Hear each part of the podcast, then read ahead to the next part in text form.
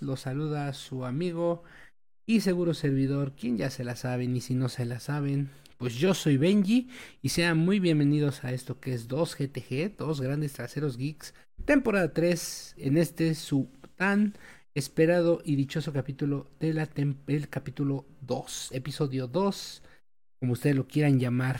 Bueno, pues aquí estamos otra nochecita más con todos ustedes, compartiendo y departiendo a gusto el vino y el pan y sobre todo la nerdez, sobre todo que no parte aquí en este pequeño espacio la nerdez, que siempre fluya en todos nosotros y con su espíritu. Vamos a comenzar con este pequeño de traemos un podcast nutridito para todos ustedes y de cosas que pues realmente nos, nos vienen revoloteando la cabeza. Pasamos una sesión de cinco horas preparando este podcast, espero que sea de su agrado. Pero pues con quién pasé estas cinco horas? Eh, con alguien que esas cinco horas pues se pasaron como cinco minutos, pero bajo el agua. El buen Erolder, ¿cómo estamos, mi estimado? ¿Cómo estamos, mi estimado Benji Geek? Pues ya listísimos para este episodio 2 de su podcast de confianza más nerdoso y más traseroso de toda la red. Pues sí, estamos en el podcast, el podcast, donde ya tenemos presencia. Vamos a hacer unos cuantos anuncios de entrada. Sobre todo que, pues bueno, traemos la presencia en Twitter, en 2GTG Podcast, ahí en Twitter. Pueden buscarnos. Traemos la presencia en Facebook, que es donde nos están escuchando en este momento. Si están escuchando la transmisión en vivo. Tenemos lo que viene siendo la presencia en YouTube, el canal 2GTG Podcast, así lo pueden buscar, 2GTG, dos grandes traseros geek. Y cambiamos de distribuidor de podcast, porque si recuerdan las temporadas pasadas las hacíamos con un distribuidor que se llama iBooks, el cual pues es muy bueno, o sea, yo no me voy a quejar de lo bien que nos trataba y de que tenía un espacio ilimitado para tener ahí nuestros debrayes y seguramente en algún en algún link de la página todavía viene un uno de los un, un enlace a esos podcasts de ebooks, pero desgraciadamente no teníamos este no teníamos distribución, pero ahora con el nuevo proveedor que tenemos estamos en Spotify. Digo, ya estar en Spotify es presencia a nivel global. Estamos jugando con los nenes grandes. Y pues eso, eso en lo particular a mí me da mucho gusto. No sé tú qué opinas, Uwe Rolder. Pues a mí la verdad me parece una, un movimiento bastante inteligente porque pues así llegamos a más, a más orejas este, este su podcast tan nerdoso y traseroso. Y pues como dices, ya, ya saltamos de ser un simple podcast aficionado, como por así decirlo, y ya saltamos directamente a las grandes ligas. Que la verdad, este, para mí no me, no me da miedo el salto. Es más, lo recibo con gusto. Claro, porque pues para estar, para estar a lo grande debemos de aspirar a lo grande. Y bueno, pues vamos a empezar entonces ya en forma con este podcast que, que como les comenté hace ratito, ¿no? Cinco agotadoras horas en una sala completamente mal ambientada y con precarias situaciones pero pues al final sacamos los temas que queremos compartir con todos ustedes. Espero que sean de su agrado. Y no sé, Rolder, si nos quieras comentar el primer temita que tenemos. Pues mira, sí, eh, me gustaría comentarles que de hecho, pues, como muchos sabrán, o al menos los que estén empapados un poco en el tema de League of Legends, concretamente en lo que es este Teamfight Tactics, este modo de juego que, que entró el año pasado y que muchos una vez que empezó a distribuirse incluso desde el PBE, le empezamos a dar con mucho cariño y nos pareció un, un modo de juego bastante, bastante entretenido, bastante competitivo, pero que se prestaba mucho a, en esta ocasión, solamente dependes de tu habilidad y de tu suerte. Con el paso del tiempo, pues se ha se ha dado un lugar en nuestros corazones, en el sentido de que no solamente lo, jugamos nosotros este, de manera amateur, sino que también se han dado algunos torneos en Twitch, eh, en algunas plataformas, ya sea también incluso en Mixer, en Facebook, en Facebook, también se ha dado. Y bueno, ya van dos temporadas, como, como por así decirlo, dos sets, y acaban de anunciar un tercer set que viene a nuevamente cambiar todo el, todo el panorama del juego. De hecho, incluso la, la propia temática va a ser completamente diferente, que en este caso, eh, y, y, con palabras de, los mismos Rioters, eh, ahora el TFT-3 se va a desarrollar en plena guerra intergaláctica, según la historia de, de League of Legends. ¿Tú qué opinas? Mira, nunca he sido, digo, en el poquito tiempo que tiene Teamfight Tactics en el, en el aire, no he sido un fanático hardcore de la serie.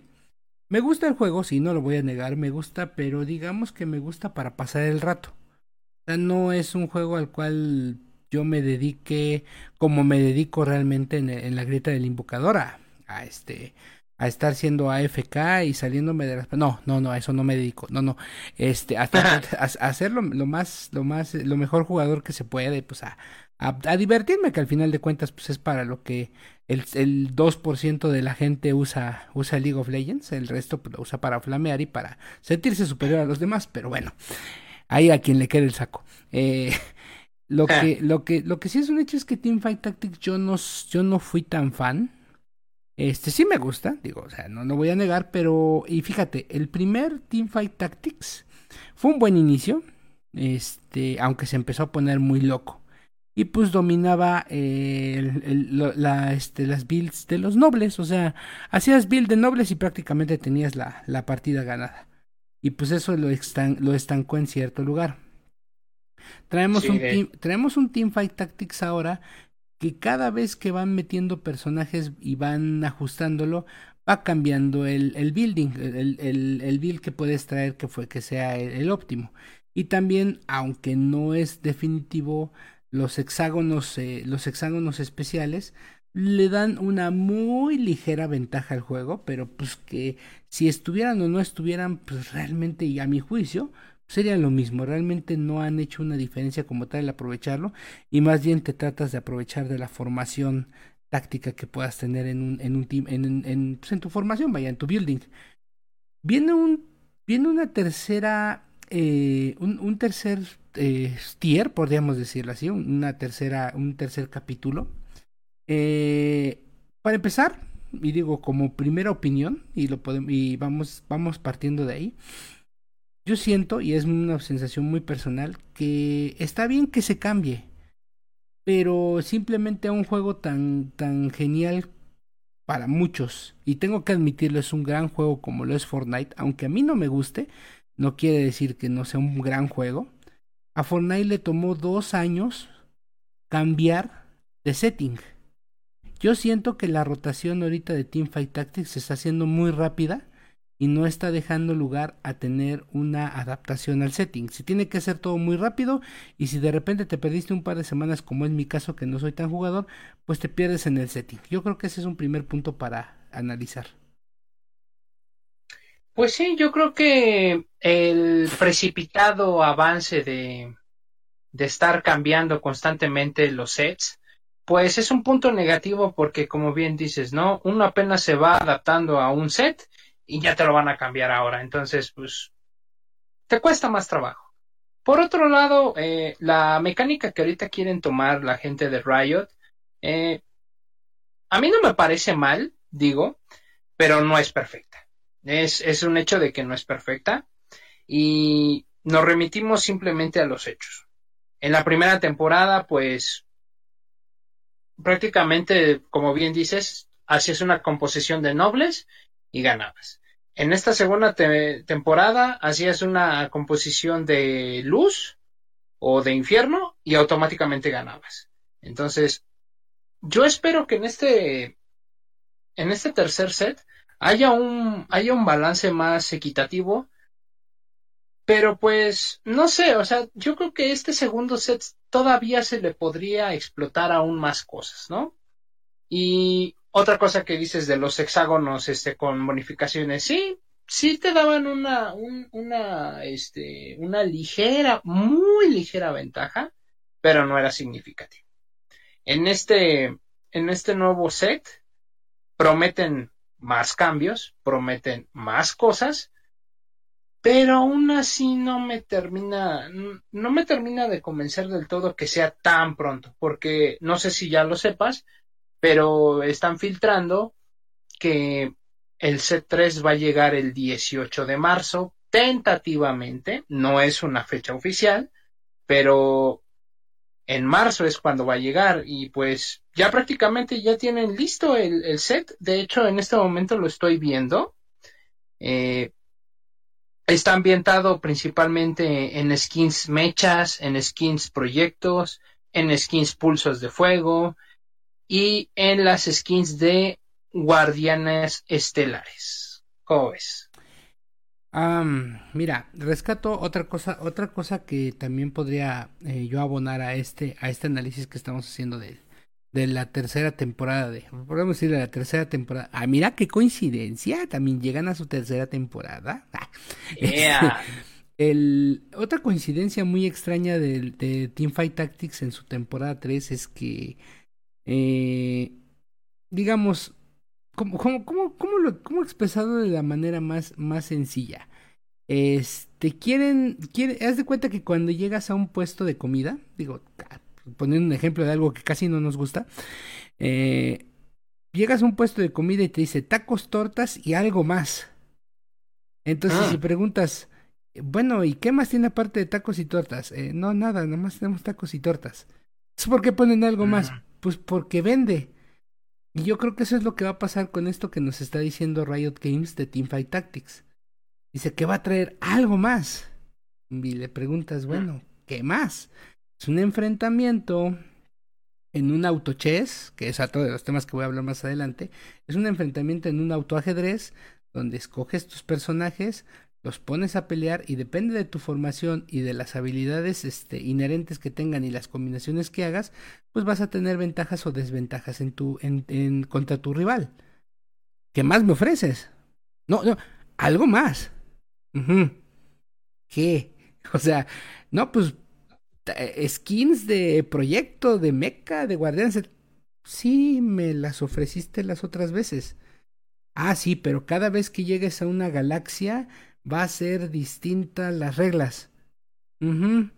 Eso también me lo dijiste con los hexágonos de poder y no fue significativo. Sí, sí, bueno, bueno, bueno. Pero, pero ahora las combinaciones van a ser más poderosas. Ya las tenemos ahorita en la, en la, en el alza de los elementos. Ah, eh, se acabó la entrevista. Mira, estoy de acuerdo contigo que esta innovación y este algo más que nos, que nos va a ofrecer en el tercer set, pues probablemente no sea, no sea ni muy, muy, ni tan, tan. O sea, va a ser un, va a ser un cambio y hasta ahí. O sea, no va, no va a ser la octava maravilla del mundo, no va a revolucionar el género de los autochess, pero aún así, eh, Teamfight Tactics tiene algo que otros autochess no tienen tiene una base sólida respaldada por la comunidad de League of Legends y que para muchos el Teamfight Tactics es un juego en el que tú te vas a destiltear de, de rankeds, que casi nunca pasa, claro que no. No, no, Y menos estando en la TAM. Y menos estando en la TAM, es correcto. Y bueno, yo en lo personal he disfrutado la primera temporada he disfrutado la segunda temporada y esta tercera temporada seguramente lo voy a seguir disfrutando. Y me gustaría que las sorpresas que dicen que va a haber ese algo más realmente sea un algo más. Y si no lo es, no importa. Es un buen juego, es un buen, es un, es un autochess que es viciable en el sentido de que no te aburres tan rápido, es desafiante porque sí, tiene, tiene una dosis de azar en el juego, pero al mismo tiempo tiene, ¿cómo podría decirlo? Tiene esa estrategia de decir, ok, no me están saliendo las piezas que necesito en este momento, pues puedo empezar a generar economía para que después haga un hiper rush y me salga todo lo que necesite. Y te puede salir o no, eso depende. Ahora sí que ahí juega el factor suerte. ¿Y hasta ahí? Y sí, o sea, no esperamos que Riot eh, innove en los juegos de autochess. digo, ni siquiera el original Autochess, que es el con el que se empezó todo este boom de jueguitos de, de Autochess, digamos que ya cualquier, este, digo, hay, hay, hay cosas que siempre han sido copias, este, y, digo, no le vamos a, a checar nada a un punto dot A, no, no, no, nada de eso, eh, y también siguen siendo copia con, con los, los lords que están allá, eh, que están bajo tierra, eh, no, hmm. no, nunca, nunca han sido copia, ¿verdad? Pero no, puedes innovar en, un, en algo que pues es un concepto sencillo. Lo que puedes hacer es ponerlos en este, lo, que puedes hacer es ponerlos en un bonito empaque y presentarlo de una manera pues especial, cosa que Riot pues especializa muchísimo en hacerlo a nivel de que pues gráficamente es padrísima la, la interfaz digo, las, las, los, las mini, las mini leyendas pues se han convertido ahora en los objetos más codiciados del, y que hacen llorar a más carteras ahora, ya más, más hmm. aún que los skins. Y pues, pues mira, yo le auguro un gran futuro a, a, Teamfight Tactics. Va a seguir, va a seguir vigente, va a seguir en el gusto y pues a quienes les gusta pues va, lo, lo van a viciar y para quienes pues nos genera un rato de entretenimiento, pero no como para clavarnos en el en el asunto y lo jugamos más bien con el, ay, pues a ver qué me sale ahorita y con lo que vaya saliendo voy jugando, sin preocuparme por la por la macroestrategia ni por el ni por el building meta, no, no, no, no, simplemente tomarlo como un entretenimiento más, como bien dices, para destiltearnos de, de los tres AFKs que nos salieron en el último round que dijo Tranquilo, ¿ya tomaste tu medicamento? No, en eso estoy. este, pero no, yo nunca me enojo jugando. Eso, eso lo, eso lo sabe bien el roller. Nunca me enojo. Nada más me encabrono. Pero el. Nada más. Pero el este. Pero sí, Teamfight Tactics va a seguir. Y va a ser un, un gran éxito. Y quien le gusta, pues lo va, a, lo va a continuar jugando. Y pues quien no le gusta, pues ahí está ahí está la, la, grieta del invocador, ¿no? Porque pues creo que el bosque retorcido pues ya valió. El, el, y el este y el Aram pues prácticamente ya dejó de ser el destilteador para pasar a ser algo que pues más bien es para iniciarte en el juego realmente. Sí, y de hecho para los que han, han jugado Aram y tienen mini leyendas, eh, te puedes poner tu mini leyenda en el Aram. Es correcto, es correctísimo. Este, pues bueno, pues yo creo que cerrando el tema, porque pues este, digo, no, no hablamos mucho, hay mucha información ahí en el internet, véanla, búsquenla. A mí se me hace muy pronta la fecha que dice Rolder, sobre todo porque si la fecha que dice Rolder de que el 18 de marzo va, a salir en el, en el servidor principal, es para que en este momento ya estuvieran subiéndolo en el PBE. Porque el PBS se prueba con un mes de anticipación, si mal no lo tengo entendido.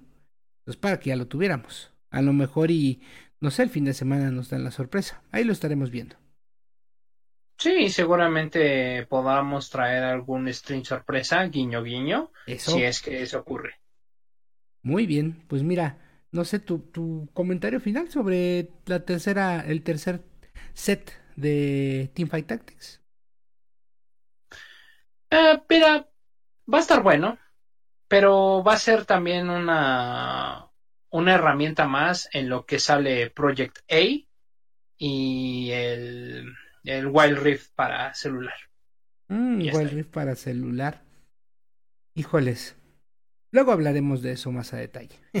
a mí me va a viciar demasiado, a mí me va a viciar demasiado eso, pero pues, hablamos después bien, bien de todas esas cosas. Bien, pues ese fue, ese fue el primer temita que queríamos desahogar con ustedes y qué bueno que lo, que lo desahogamos y, y estamos, como siempre, muy de acuerdo nosotros, como siempre que nos llevamos tan bien. el...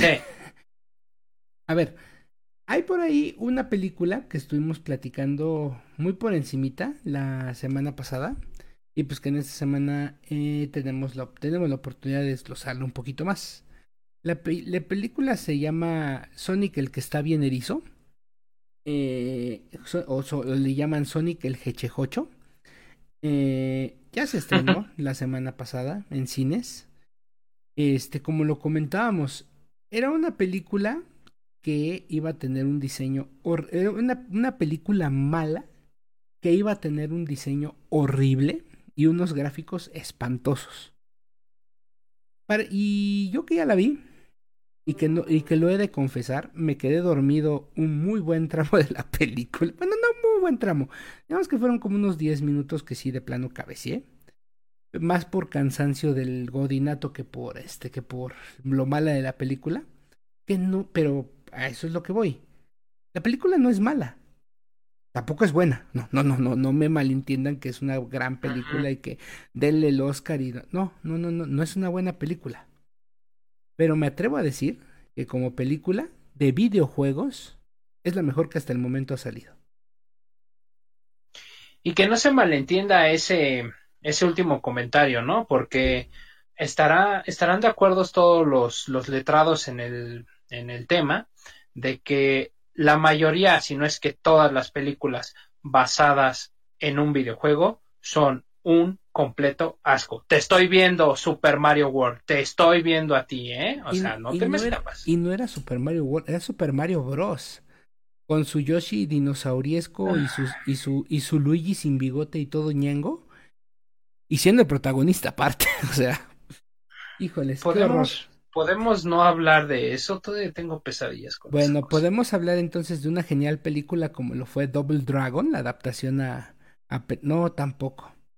O mejor aún, podemos hablar de la increíble y, y súper divertida adaptación de Street Fighter. Ay, Dios mío. No, tampoco. No, no, no, no. Podría ser mejor de.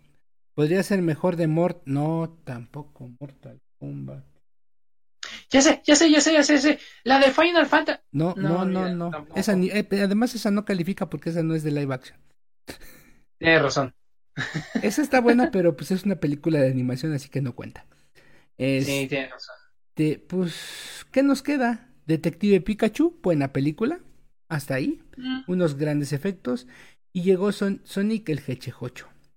Para todos aquellos que les gustan las referencias, Sonic el Hechejocho está llena de easter eggs y llenísima de referencias. Es, es un, es un fanservice en todo sentido. Aprobado por el Capitán América. Eh, ándale, pues Capitán América approved.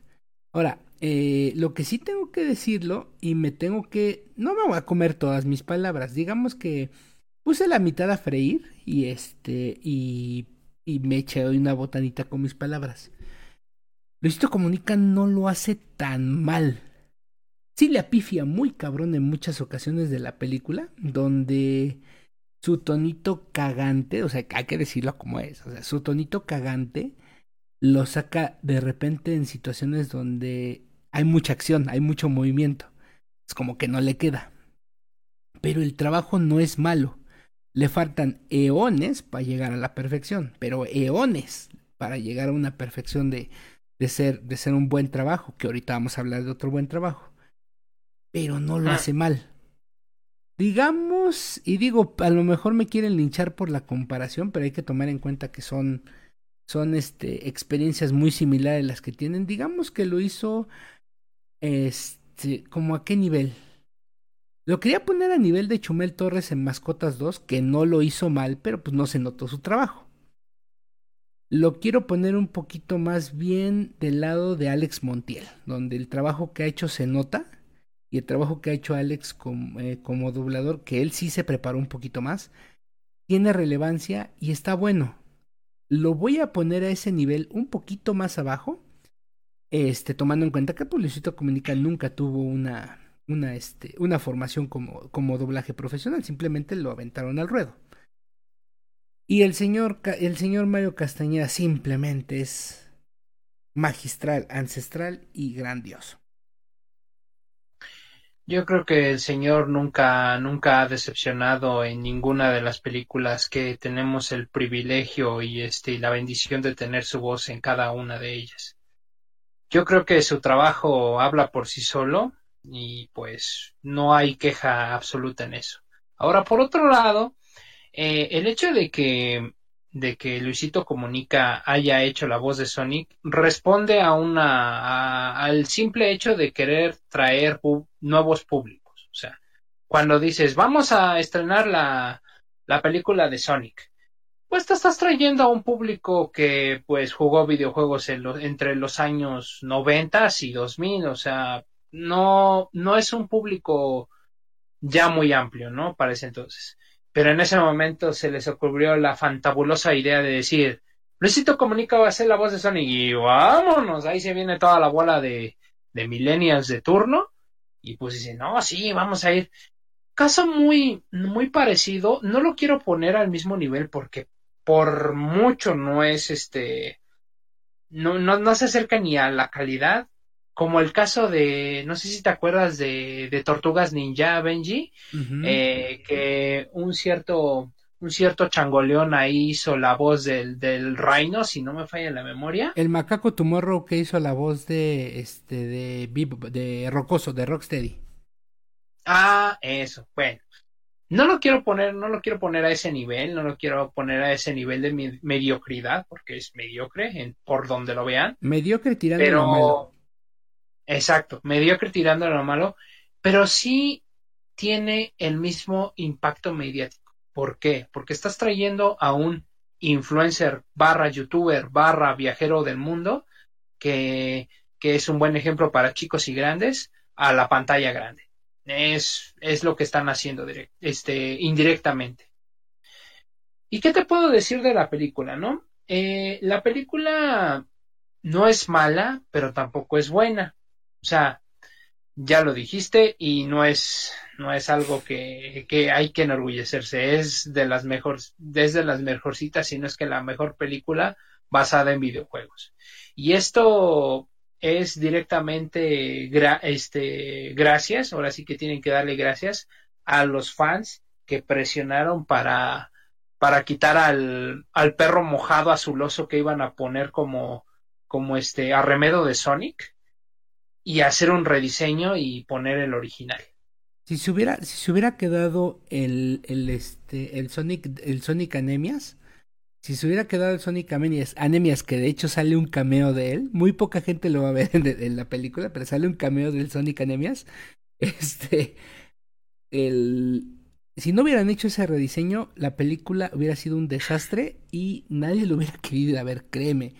Porque la película no te ofrece nada, salvo un diseño muy, pero muy bueno de Sonic. O sea, sí se ve que es Sonic, sí tiene los gestos, la actitud y sobre todo pues el, el carisma que tiene Sonic como personaje y este y el y también con una historia que pues es mala pero al final de cuentas Jim Carrey la alza como villano que es Robotnik como te dije la otra vez este Robotnik no es un personaje para Jim Carrey pero Jim Carrey hizo a su Robotnik y creo que le salió excelente Ahora, un poquito voy a spoilerar, porque digo, quien le interesa ver la película la vio, y quien no, pues no la va a ver. y digo, si, si, quieren, si quieren adelantarle un poquito al video, al principio, este Robotnik no se parece a Robotnik. Al final, es un retrato. Nada más que no está gordo. Está flaco como Jim Carrey. Eso es uno. Dos. No sé si tú te, te acuerdas eh, que en los que, que, hubo un tiempo en que un dibujo que hicieron que se llama el famoso Sonic, el, el, el mal hecho, el, dibujito mal hecho azul, este que fue un revuelo y que incluso en un April Fool dijeron que iban a sacar camisetas y este y diseños de tazas con Sonic. Ah, pues Sonic sale en la película. Ah, mira. Sale en la película.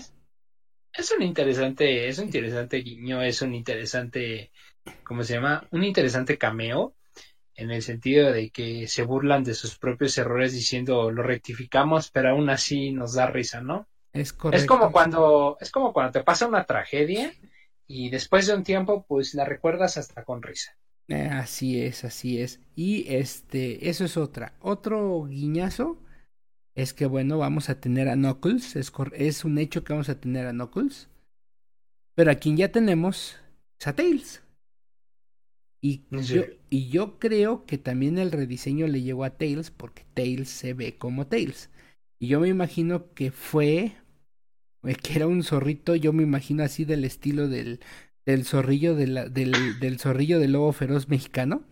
más o menos así era el diseño antes y ahorita pues se, se, mejoró muchísimo y ahorita sí ya es Tails. O sea, es un hecho que tenemos a Tails, es un hecho que vamos a tener a Knuckles y es, pero más que un hecho que va a haber una secuela y va a valer la pena verla. Pues mira, eh, ahorita estoy checando en la página de Metacritic y es curioso, la verdad es curioso cómo, cómo este, cómo están calificando esta, esta película. Por parte de el Metascore que pone pues los medios especializados, la prensa y pues los que directamente digamos tienen un peso mayor entre comillas, le están dando una nota de 47, un, un reprobado directamente. Un, un, un este, un, una calificación baja.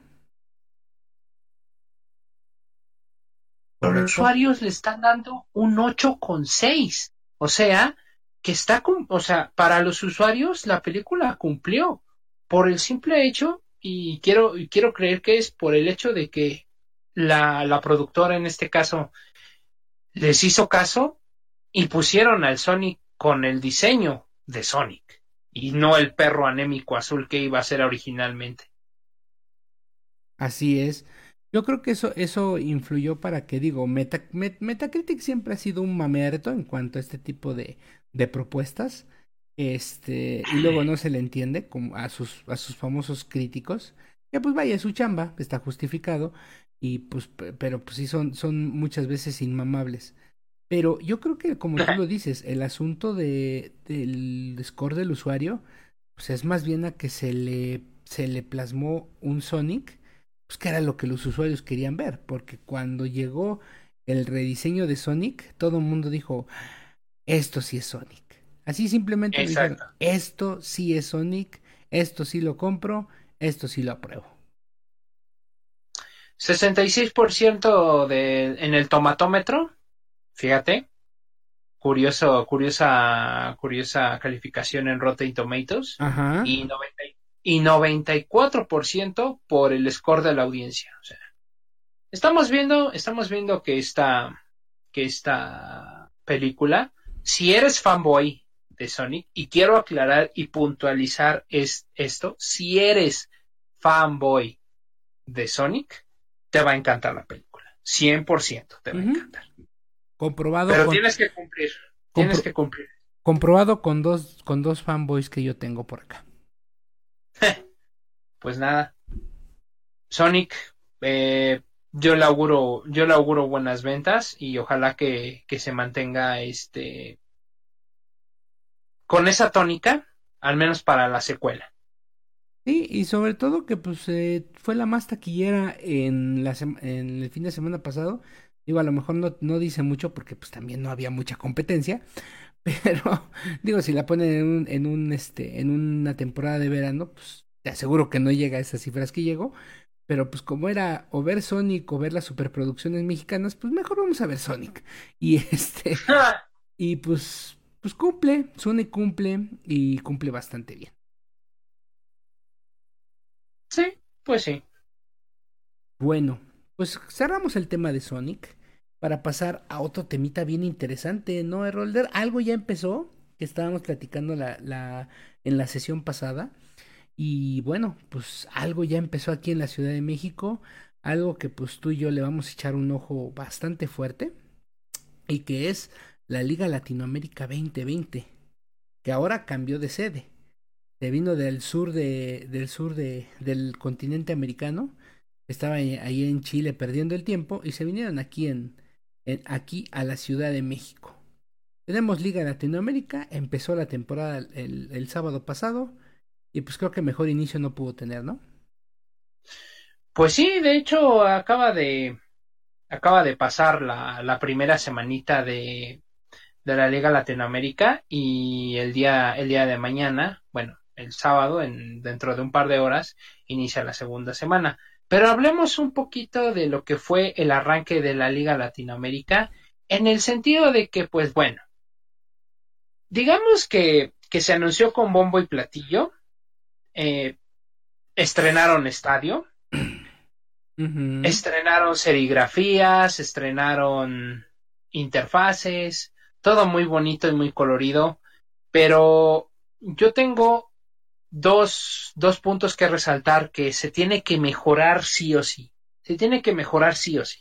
La primera es la coordinación en la producción, porque no sé si tú tuviste oportunidad de ver alguno de los partidos, Benji. Yo sí, yo sí vi algunos, al menos en diferido. Y uno, uno de los problemas más recurrentes que había en, en las transmisiones es que primero que nada, la, la serigrafía de la Liga Latinoamérica no encaja, no, no hace match, no, no cuadra con el estilo, el estilo del juego, con unos colores amarillo chillón que la verdad a mí no me gustaron, no me gustaron.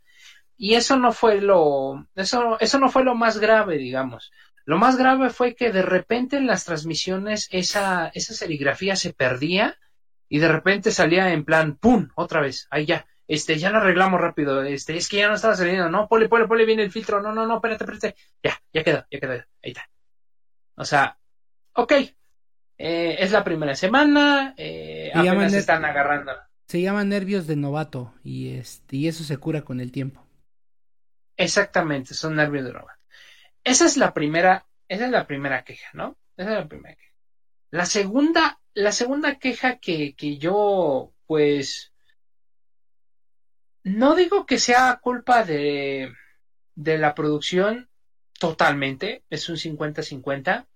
Mi segunda queja fue el público. Porque si te das cuenta, las veces que abrían la toma al público era en plan todos desparramados en las butacas. Ah, como que medio moviendo los, los palitos de esos este, de porras en plan, eh, sí, yeah, ¿no? Así como con muy poca, con muy poca, este, con muy poco entusiasmo.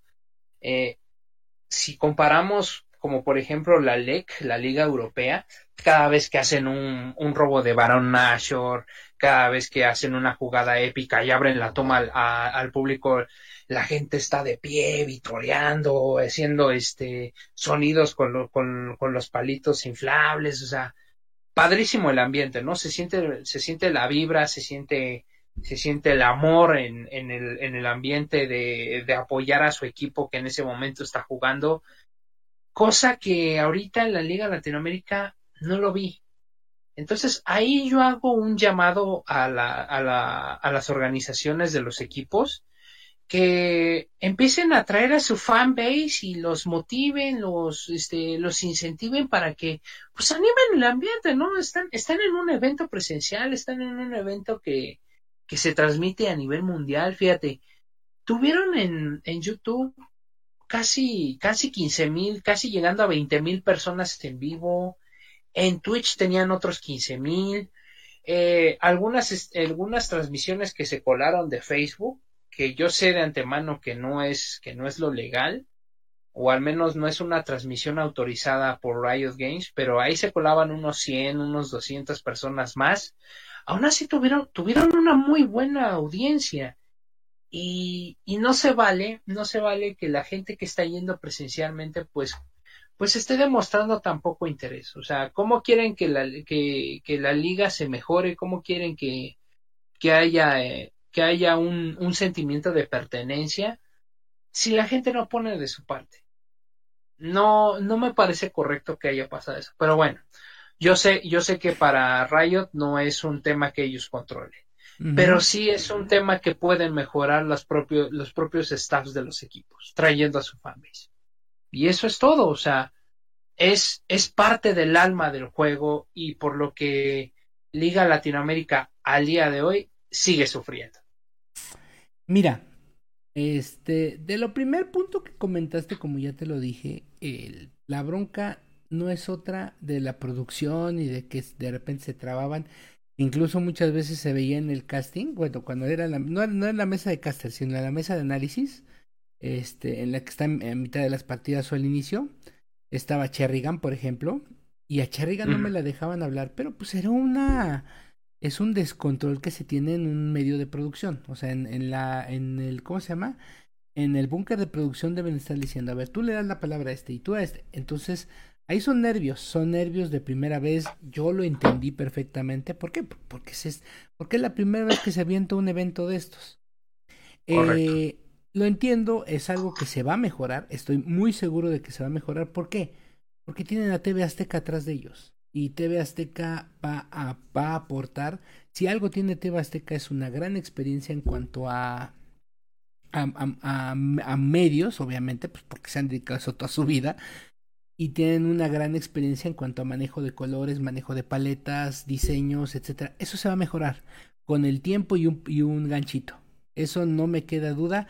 Tal vez no veamos grandes cambios en todo lo que resta de, la, de la fase de apertura, o sea, en, la, en, esta, en esta primera mitad del torneo, pero estoy muy seguro que en la segunda parte del torneo es este va a ser, va a ser muy diferente. Va a ser diferente y va a ser para bien. Ahora, eso es cuanto a producciones. Has dado en el clavo en algo muy concreto y lo voy a tomar en cuenta en alguien que no, y lo voy a tomar de un comentario de alguien que no es fan de League of Legends, que es mi esposa. Este, ella, ella me ha comentado cuando ha, cuando ha, cuando topado cuando estoy viendo algún partido y lo tengo sin audífonos y me ha dicho, oye, qué aburridos son los casters. O sea, ella no, no entiende del juego, no, no, no sabe estrategia, no sabe estrategias, pero me dice, los casters son muy aburridos, son muy planos. Este, tú sabes que, que, que mi esposa eh, este, e, es licenciada en comunicación y este, pues, le sabe a eso. Entonces lo que te dice es, es muy plano su hablar, es muy, no tienen tonalidades, no tienen tonos. Y tú analizas eso y los casters son muy, saben mucho, tienen mucho conocimiento del juego, tienen mucho, este, mucho dominio de, la macroestrategia, de lo que tú quieras.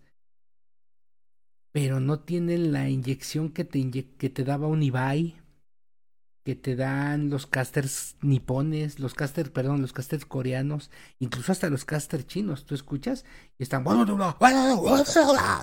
o sea, le mete mucha emoción. Y va y simplemente cuando empieza, son robots, son robots. Y tú, tú, tú, tú ves que eso prende a la gente. Obviamente, si no tienes eso reflejado en un estadio presencial, donde a la gente le transmites la emoción de estar narrando un partido y de estar viendo, puede ser el partido más pitero del mundo. Pero tú pon, y lo voy a hacer en una analogía de otro deporte, tú pon al perro Bermúdez a narrar un partido de boliche y lo hace emocionante. ¿Por qué? Porque tiene esa chispa, tiene ese ingenio. Yo mm, también, y ya para cerrar esta parte y, y que nos comentes un poquito más, pongo de ejemplo cuando Cristian Martinoli narró el Mundial de Fortnite. No sé si tuviste oportunidad de escucharlo. Pero... No, no tuve, no tuve la oportunidad, pero bueno, o sea, estamos hablando, estamos hablando de Martinoli. El señor es un, es un genio, es un genio en la narrativa, o sea, Martinoli. No tienes. Pero, pero lo que quiero, a lo que voy es, Martinoli no tenía ni puta idea de lo que estaba pasando. O sea, se le veía porque no tenía conocimiento del, del, del juego como tal, de la estrategia, de las construcciones, del posicionarte en el mapa, de la tormenta. No tenía ni puta idea y se le notaba. Pero le metía la chispa de que acá se esconde y no, ¿qué está pasando? Eso es lo que le falta a nuestra liga Latinoamérica. Y más que está aquí en México y teniendo casters y teniendo narradores tan buenos, métele a un Luis, a, la, yo, yo te aseguro que si, que si la dupla Martinoli este, y Luis García pudieran tener un poquito de conocimiento y lo metes a, narrar la final, atascas el estadio, atascas las transmisiones y lo vuelves un exitazo. ¿Por qué? Porque los señores a lo mejor no saben mucho del juego, pero te saben narrar de una manera que te insumerges en él. Ahora sí, micrófono tuyo. Pues mira, estos señores eh, en estos momentos están, se están empapando del, del, del juego porque en, cual, en, en cualquier momento van a, van a, van a dar partidos. Si no es que, si no es que alguno de la, de la temporada, muy seguramente van a tener una participación en la final. Eso te lo puedo garantizar. ¿Por qué? Porque está TV Azteca detrás. O sea, no, no hay otra razón más, más válida. Ahora, recalcas, un punto muy, muy válido que es el tema de la chispa de los casters. Y si hay un caster en Latinoamérica que yo digo tiene chispa y necesita transmitirla a todos sus compañeros, es el señor Corsario. Este señor, yo cuando, yo cuando empezaba a escuchar la Liga Latinoamérica, la verdad me pareció un señor caster. Al grado de que me aventaba los partidos de Latinoamérica Sur y Latinoamérica Sur en ese entonces no tenía un nivel tan alto, pero por el hecho de que Corsario estaba, estaba, este, estaba narrando, me los aventaba y me encantaba cómo cerraba los partidos de ¡Cuéntame, Rafa! ¿Qué tenemos? ¡Tenemos! Sí, o sea, sí, o sea, es que es, esa chispa, esa chispa atrapa a la gente y esa chispa muy fácilmente la pudieron replicar vamos, vamos diciendo en la Superliga Orange de, de, la, de la Liga Española de League of Legends, lo pudieron replicar la, los, los casters que ahorita tomaron la batuta después de la salida de Iván Llanos. Lo tomó, por ejemplo, Noah, que mucha gente lo la la califica este la menosprecia por el sexismo que hay pero ese es otro tema no me interesa eso eh, eso. no eso no es no viene aquí y menos hables de ahorita de feminismo por favor. Sí yo lo sé pero déjame decir o sea independientemente de eso los casters que se quedan Noah Walk han replicado ese epiquismo, han replicado ese, ese estar al borde de la butaca cuando está una jugada de fanática en ese momento en la Liga Europea y que te hace saltar, o una jugada de Matt Lions, de los Sea Monkeys, o sea, eso le hace falta a los casters en Liga Latinoamérica.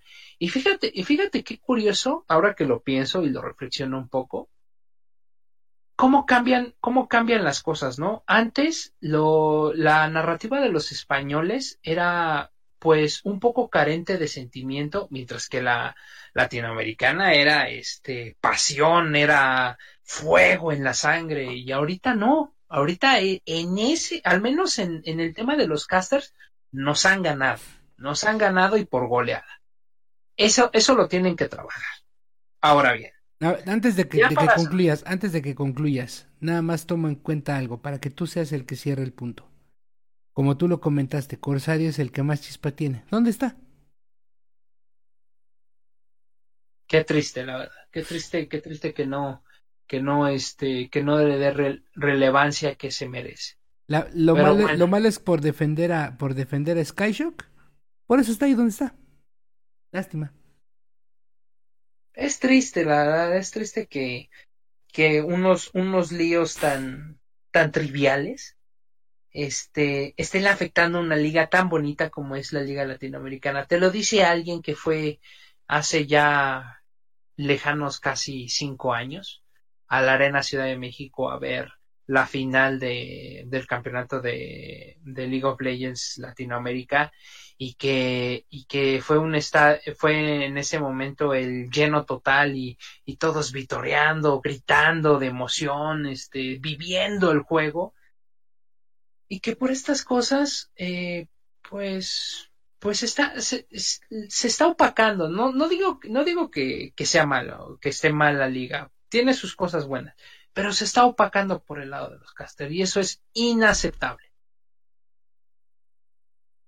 No puedo decir más. Ok. En fin, este. Pues vaya, es, es, es, este. Es la Liga Latinoamérica, hay que apoyarla porque es nuestra liga. Eso es un hecho. Nosotros vamos a estar ahí sobres. Vamos a hacer algún plan para poder ir a alguno de los partidos. A mí me interesaría mucho ir al menos a la segunda fase, que nada más voy a dar muy rápido los números que ahorita tenemos. Tenemos como equipo sorpresa a All Knights, a Itsurus y a Pixel Esports Club, los dos novatitos que están en el primer lugar junto con el campeón reinante Isurus. Abajito están Infinite Sports con un score de 1-1. Esto es después de los primeros dos días. Rainbow Seven, que tiene tendencia perdedora. Y pues hasta abajo, dos que pues sí esperamos ver ahí, que son también novatitos, Azules Sports y Extend Esports. Pero Furious Gaming abajo. Digo, Furious Gaming nunca fue protagonista, pero tampoco fue colero. Y vaya, este, pues sé que es el primer día. Esperemos que mañana y el domingo y en lo que en los días que le continúan, pues esta tendencia se revierta. Esperemos que así sea. Ojalá que sí sea porque lo, lo merece la liga. Lo merece la liga y, y vamos, como bien dices, no es un, no es un, no es un equipo, no es un equipo de posición baja, al menos en Liga Latinoamérica no lo es. Y bueno, ¿qué te puedo decir de, de, de Isurus, Pixel Sports y All Nights? O sea, All Nights y Pixel Sports han estado trabajando arduamente no solamente en los generadores de contenido, sino también en su roster, han, han, hecho esfuerzos.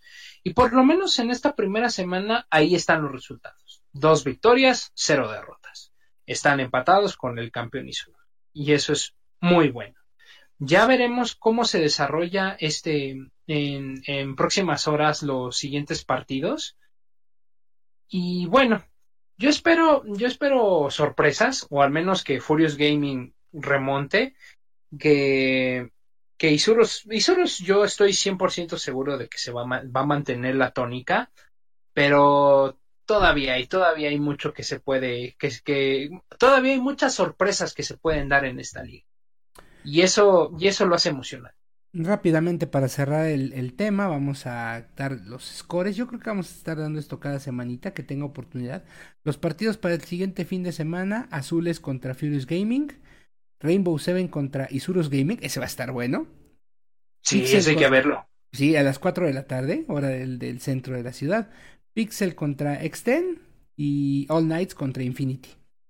Y para el domingo, Extend contra Furious Gaming, Rainbow Seven contra Azules, All Nights también va a estar bueno, All Nights contra Isurus Gaming, porque son los dos, los dos cabecillas a las 17 horas, eh, Infinity contra Pixel.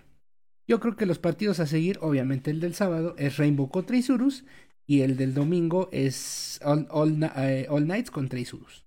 Así que vamos a verlos. Hay que verlos, hay que sintonizar ah, y bueno, o sea, el hecho de que sean los, los, los partidos importantes no, este, no le quita mérito a los demás, a los demás equipos, al contrario. o sea. Hay que ver lo más que se pueda de la liga, digo, Luego muchas veces por estarnos moviendo, por estar haciendo cosas, pues no la podemos ver completa, pero siempre están las repeticiones. A lo cual yo le propongo a Rolder pues que algún día que tengamos chance, que tengamos oportunidad, hagamos el casting de alguno de estos eh, juegos y pues lo, lo subamos aquí a la página de 2GTG para que ustedes opinen, pues si les gusta nuestro estilo de narrar las partidas. Eso sería un buen experimento. La verdad, este, incluso a mí me, me gustaría intentarlo dado que siempre, siempre he tenido la cosquilla de, narrar un narrar un, partido oficial, pero dándole ese, esa chispa, ese, ese esa, esa salsa, salsa extra picante que, que muchas veces necesita, o al menos ya le urge al casteo profesional hoy en día. Vamos a hacer, vamos a hacer el intento y quién sabe, a lo mejor y Riot, Riot Games nos va a comer después. A lo mejor. quién sabe, quién sabe, quién sabe. La vida da muchas vueltas. Exacto. Cerramos el punto, si te parece bien, si no tienes algo más que comentar. Vamos a cerrar el punto y ya se nos está acabando el programa, ya se nos está acabando la noche. Al menos lo que, lo que nosotros acostumbramos a tener como ventana de tiempo para pues, hacer nuestros pininos aquí. Pero no nos podemos ir sin antes hablar. ¿De qué? ¿De qué vamos a hablar al final? Del Batman con brillitos. Ay, sí, qué bonito. Se filtra la imagen de lo que va a ser The Batman. Eh, la película nueva que va a salir del universo DC con el nuevo Batman que pues mira, yo no niego que el actor, el señor Robert Pattinson, sea un buen actor. Yo no lo niego. Digo, quien dice que es mal actor es porque nada más lo ha visto en Crepúsculo. Y digo, pues no es que sea mal actor, es que la película es inmamablemente mala. Sobre todo por Kristen Dust, no tanto por Robert Pattinson. Este, quien conoce un poquito el trabajo que ha hecho Robert Pattinson, sabe que ha hecho muy buenas películas. El señor tiene capacidad histriónica. Lo que no tiene el señor es una presencia de Batman. O sea, ¿a qué, ¿a qué me refiero?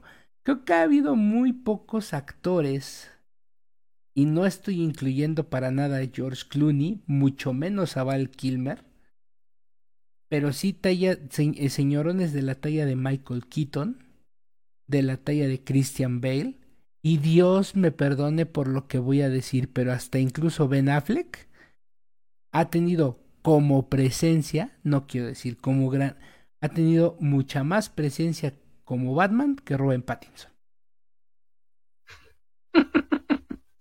Miren, yo, yo siento que, que el, que el hate infundado de que, de que Robert Pattinson no, no le no llena las botas de Batman, que no está, las llena. no las llena, no las llena, es, es un hecho. Pero está infundado, si, este, en mayor categoría por el, por la actuación que tuvo en, en esta saga infumable que es Crepúsculo. Pero déjenme darles un dato, un dato curioso, ¿no? al menos en esta película, eh, si hay un hater, si, si, si, si, pudiéramos decir quién es el hater principal de esta película y hater principal de lo que es Edward Cullen en esta saga, es Robert Pattinson.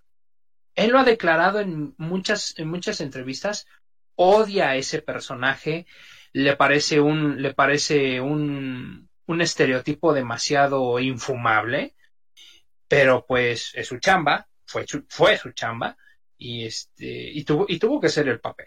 Ahora bien, elegirlo para este, para este icónico personaje de los cómics y para este también icónico personaje para las películas, porque vamos, eh, para a, mí en lo personal eh, mis mis Batmans mis Batman preferidos son el de Michael Keaton evidentemente este, y eh, se va a ir muy fanboy, pero no me importa el de Christian Bale.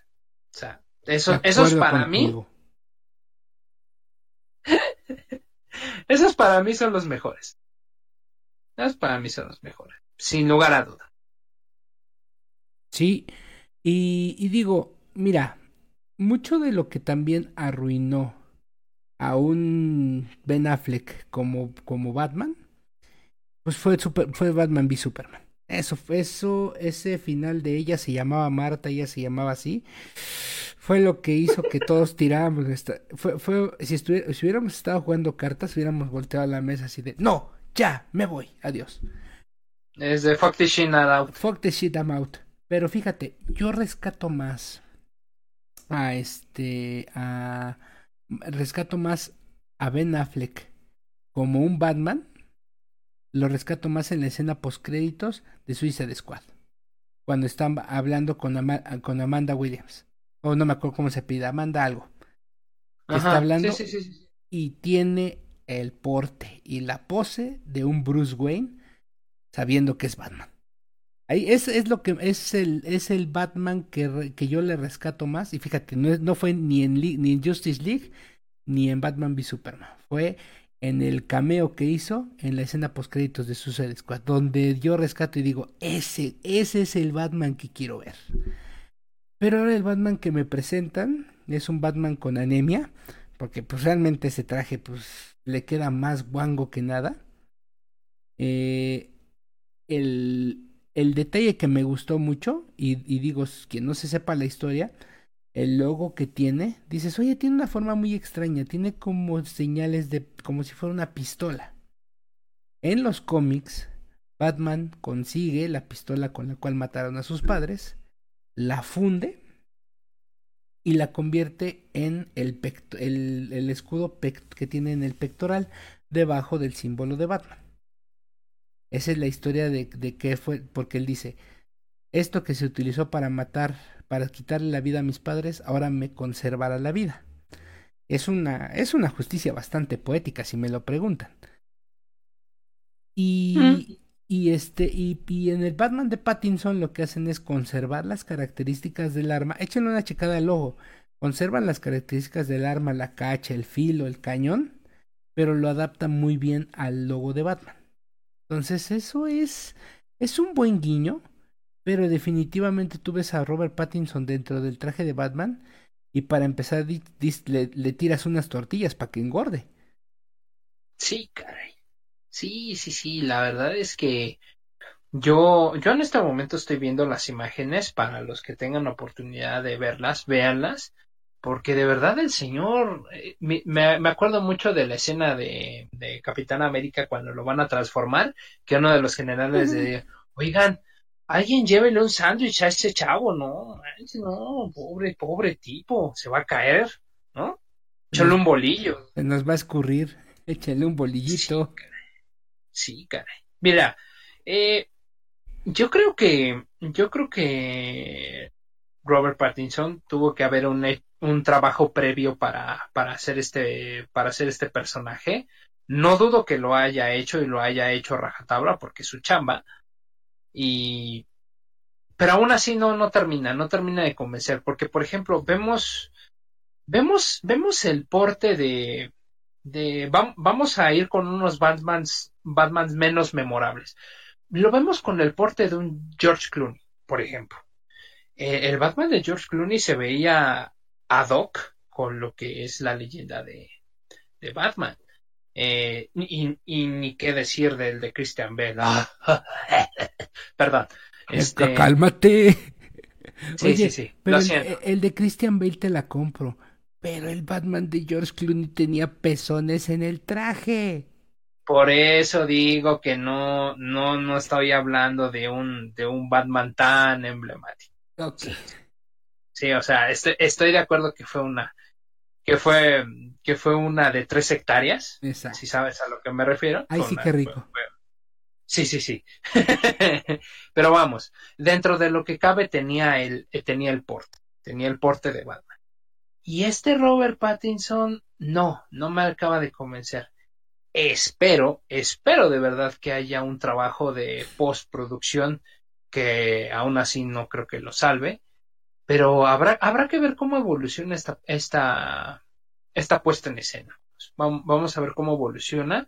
Yo no la, yo no le auguro grandes ventas, eh, en el sentido de que pues es Batman y es un recurso muy usado, es un recurso extremadamente explotado que sigue vendiendo. o sea, sigue vendiendo pase lo que pase, ¿no?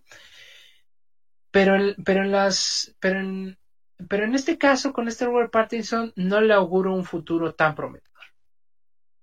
Mm. Lo siento. Y, y, lo más, y lo más afortunado que le va a pasar es que las escenas se van a grabar de noche. Porque si las graba con la luz del sol, brilla. no nos vamos a cansar de ese chiste. nunca, nunca. Este. De Batman. Mira. Pobrecito el universo DC. Creo que se merecía mucho más éxito que el universo cinematográfico de Marvel. Por ser DC, por ser emblemático, porque tener los personajes que iniciaron todo un movimiento en el mundo del cómic en su momento. Y que ahora tengas un universo tan bien establecido como es el universo cinematográfico de Marvel, donde sabemos que cada quien tiene lo suyo, y si hay algún cambio es casi casi imperceptible, a que ahora y, y, y que ahorita pues sinceramente no tenemos un universo DC. Tenemos muchos universitos, tenemos el que se está desarrollando en las series, que por cierto, si pueden ver Crisis on Infinity Earth, véanlo, es una chulada para todos los que seguimos en su momento lo que fue el, este, el cómic de Crisis on Infinity Earth. Véanla, es recomendable 100%. Hay otro universito por ahí, hay ha habido intentos de Batman, pues ya, este, ¿cuántas veces ya, ya irán que vemos la icónica escena de los papás de Bruce Wayne siendo asesinados en el callejón? Híjoles, a mí me da tristeza en lo particular que un universo tan vasto y tan con tanta historia como el de DC no tenga un universo cinematográfico. Es triste porque Marvel, no digo que no se lo merezca, pero creo que se lo merece mucho más DC, pero pues no le han encontrado cómo hacerlo. No sé si por complicado o porque no les interesa. Pues mira, yo siento que yo siento que esto de, de aterrizar un de aterrizar un universo cinematográfico de DC que compita con el universo cinematográfico de Marvel es una lucha de egos. Actualmente es una lucha de egos porque eh, Marvel hizo de su, de su universo cinematográfico un family friendly, hay que decirlo, pero es un family friendly que le ha servido, que ha sido taquillero, que, que por ejemplo, este, cuando anunciaron la fórmula de los Avengers dijera, nah, eso no, no, no, no va a funcionar, como que un crossover, un nunca un crossover en las películas de, superhéroes termina bien, nunca, nunca tenido. Y ese fue un parteaguas. Uno no muy bueno, pero sí fue un parteaguas. Un, eh, Avengers en su momento este, atascó los cines de, de toda la República este, y de muchos países.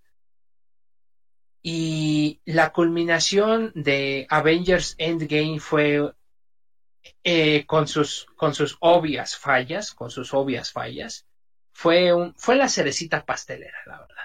La verdad fue, fue, fue la cerecita pastelera. Ahora bien, ¿por qué digo que es una lucha de egos?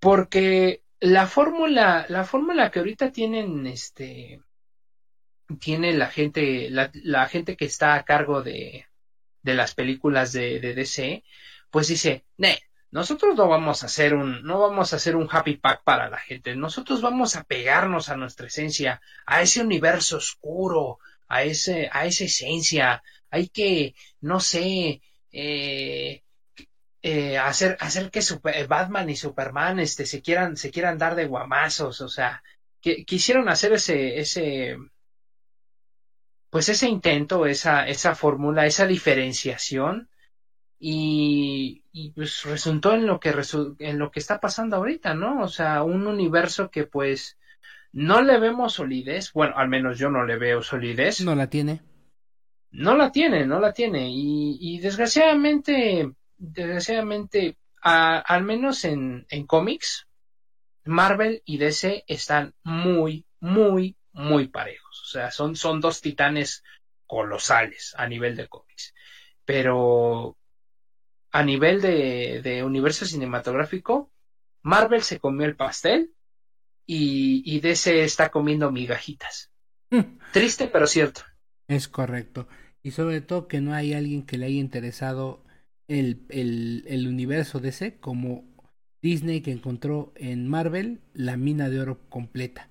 Y ahora que, y ahora que, que, que Disney mismo dice, ay, pero ¿qué te falta Marvel? ¿Qué te falta para hacer más? Para elevarte más, digo, eres genial, pero ¿qué te falta para elevarte más? Vamos a ver, ¿por qué no metemos a los X-Men? No, es que no tengo a los X-Men. Ah, ¿quién los tiene? Fox. Ah, mira, creo que me sobraron unos billetes en la cartera. Cosas así, ¿no? O sea, en ese sentido. Exacto, exacto. Eh, eso es, eso es lo que está. Ya, Disney agarró el universo Marvel y lo va a hacer grande. Pero bueno, no nos desviemos, regresemos al tema y cerrémoslo, porque ya, ya va siendo hora de cerrar también el podcast para que no se haga muy largo y que no sea una tortura subirlo después. Este. Batman Robert Pattinson no sé, tienen que ponerle un gran villano, y creo que ya se los acabaron a todos. Tienen que ponerle un gran villano para que luzca esta película. Porque solito con Robert, no, no le veo cómo. Ojalá me calle el hocico, como en su momento me lo cayó Ben Affleck. Porque yo decía Ben Affleck, no, ¿cómo él va a ser Batman? No tiene ni nada. Y me cayó el hocico. Espero que también Robert Pattinson, pero esta vez sí lo dudo. Bueno, yo nada más para, para cerrar con el tema de Batman. Nada puede maldir sal. ¿O no? Yo que sé. Eso lo resume todo. Este. Y bueno, pues miren, esta, esta fue una tertulia bastante divertida, como todas las tertulias que tenemos, pero como todo lo bueno, lo, como todo, como lo dijo el señor Tony Stark, todo viaje tiene también su final, y pues hemos llegado al final de este capítulo este capítulo de 2GTG, temporada 3, capítulo 2. Síganos escuchando, vienen bien buenas cosas. No, no, no, no saben, no, no tienen ni tantita idea de que, con qué pila venimos recargados. Este hiatus de dos años nos sirvió para pensar, reflexionar, hacer muchas cosas. Y venimos con Toño, señores. Venimos con todo. Vamos a comernos el pastel. Llegamos a Spotify, que era nuestra principal, eh, nuestra principal meta. Lo hicimos. ¿Y qué sigue? Ustedes no saben, ni nosotros. No, este, ustedes no saben.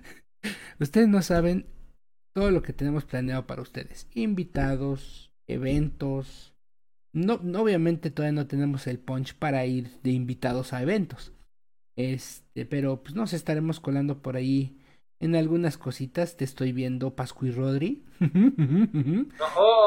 Este, por ahí seguramente estaremos en la, en el, tenemos que estar en el estadio de, de, Liga Latinoamérica, haciendo desde ahí nuestro podcast, ¿por qué no? La final, creo yo, y no sé tú que sepas, Errolda, que tú estás un poquito más ahí, la final va a ser en la Arena Ciudad de México, porque pues están en la misma casa. Entonces, básicamente. Entonces, seguramente vamos a estar por allá. Quién sabe si en ese momento ya podemos ser invitados. No lo sabemos, nada sabemos. Si no, vamos a estar ahí probablemente. Invitados, gente que nos ha estado diciendo que, que el proyecto les gusta. ¿Qué puede malir sal? No, aquí no puede malir sal nada. Aquí todo va a salir bien. Es correcto, porque lo estamos haciendo con, con toda la ilusión, como bien dices, con pilas recargadas, con, con un objetivo en mente y créanme que, que lo que viene es, es, es orito, es orito molido. Entonces, espero que, que sigan, que sigan en estas transmisiones, que más, más comunidad nerdosa se, se nos una. No olviden que, que vamos a estar, vamos a estar retomando este proyecto con todo, con todo el cariño y con todas las ganas del mundo. Así que esperen, esperen grandes cosas porque va, va a estar bueno, va a estar bueno este, este relajo va, va a estar muy, muy padre. Pero fuera de todo lo que tenemos planeado ¿Qué es lo más importante que les que tienen que hacer nuestros escuchas y que tenemos que hacer todos nosotros? Darnos, digo, este. No. no, no, no. Sí me acuerdo, sí me acuerdo, sí me acuerdo. Y esta vez me toca. Recuerden, gente, manténganse frescos, manténganse saludables, manténganse siempre alerta y siempre felices, siempre cercanos a, a, a eso que les motiva, pero sobre todo, manténganse en el, en el juego. Yo soy Errolder. Y yo, pues ya se la saben. Y si no se la saben, pues yo soy Benji. Y cuídense mucho, por favor. Allá afuera la situación está muy cabrona. Cuídense entre ustedes, cuiden a sus mujeres, cuiden a sus niñas. Cuidémonos. Allá afuera hay mucha gente mala, pero los buenos siempre seremos más. Muy buenas noches a todos y muchas gracias. Hasta luego. Hasta luego a todos. Muy buenas noches.